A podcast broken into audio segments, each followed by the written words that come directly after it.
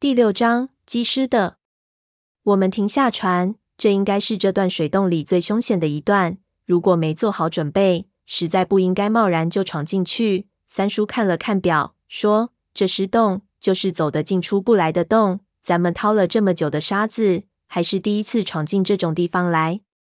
我觉得有可能这洞真的有古怪。”潘子低声插了一句：“靠，那还用说？”三叔瞪了他一眼，接着说：“但是这只是那老头子的一面之词。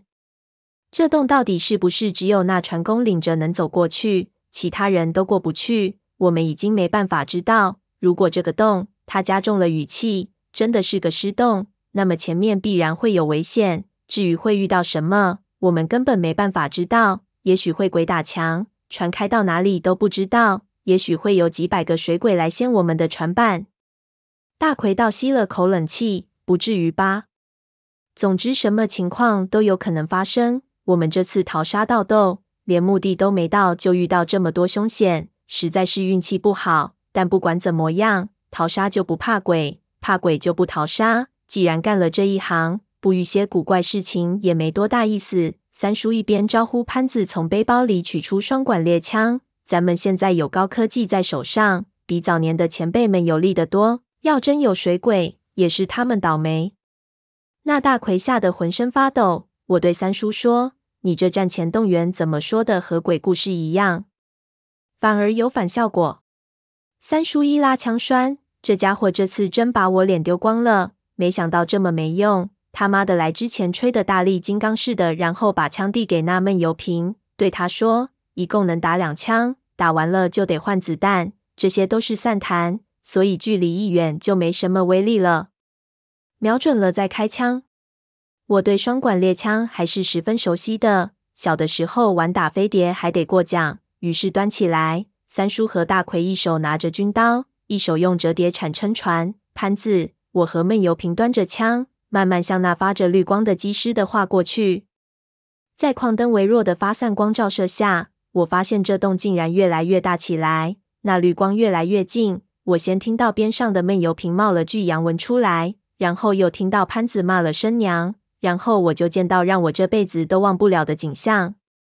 这洞到了绿光这一段，豁然开朗，变成了一个十分巨大的天然岩洞。那水道也变成了岩洞里的一条河水。这水道两边的浅滩上全是绿油油的腐尸，是人还是动物的根本没办法分辨。可以看到最靠近里面的一排一排的骷髅十分整齐。应该是人为堆在这里的，而在外面的就比较凌乱了。特别是河道边上的，什么动作的都有，还有很多没有完全腐烂的尸体。这些尸体上无一例外地都有一层灰色薄膜一样的东西，就像保鲜膜一样紧紧包在他们身上。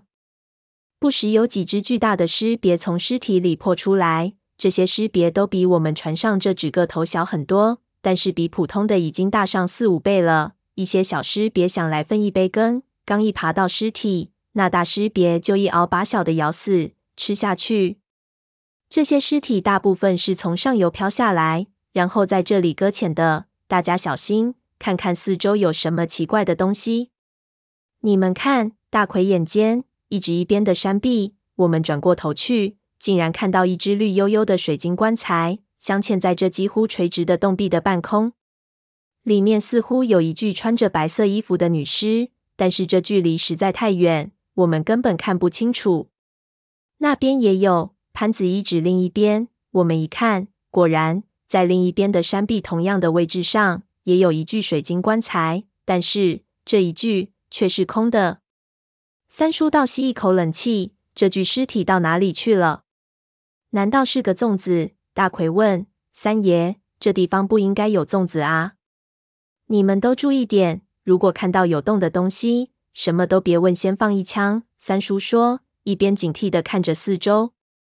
这个时候，河道的方向一转，我们绕过了一堆尸骨。大奎哇一声，吓得倒在船里。我们定睛一看，只见一个白色雨衣的女人正背对着我们，黑色的长发一直披到腰。我看她衣带的装饰，断定是西周时候的，不由咽了口吐沫，说。尸体在这里呢。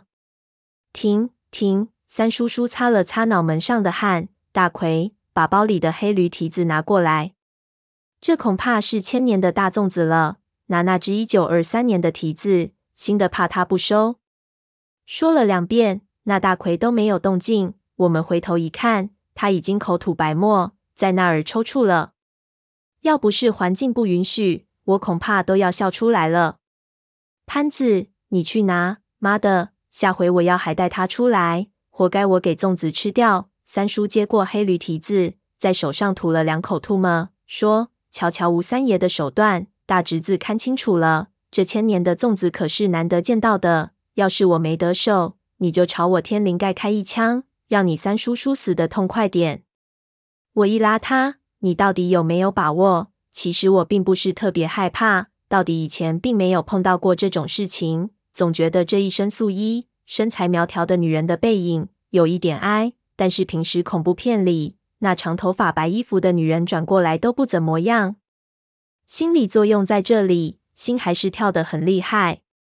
这个时候，闷油瓶也按了一下三叔的肩膀，说：“黑驴蹄子是对付僵尸的，这家伙恐怕不是僵尸。让我来。”他从包里取出一杆长长的东西，我认的是他从我三叔叔那里买走的那个龙脊背货色。他松开东西上的布，里面果然是一把乌黑的骨刀，看样子竟然还是乌金做的。他把骨刀往自己手背上一划，然后站到船头，把自己的血往水里滴去。刚滴了滴下，哗啦一声，所有的尸别就像见了鬼一样，全部从尸体里爬了出来，发了疯似的想远离我们的船。一下子，我们船四周水里的尸体里的尸别全部都跑得没影子了。那闷油瓶的手上不一会儿便滴满了血，他把血手往那白衣女子一指，那女子竟然跪了下来。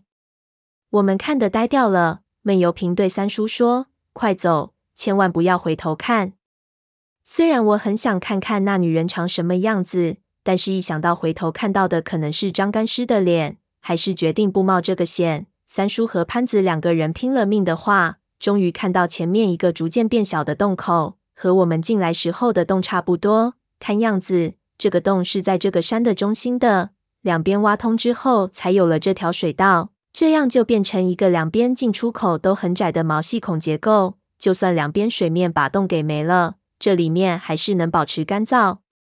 我们渐渐地驶进到洞，又不得不低下头。在进入到洞前，我留了心眼，不是说不能往后看吗？我看水里倒影好了，看看他有没有跟在后面。不看还好，一看差点背过气去。在水中的倒影里，一只不知道是什么的东西正趴在我的背上。我正想大叫出来，已经控制不住想回头了，就觉得后脑被一下重击，眼前一黑，就什么都不知道了。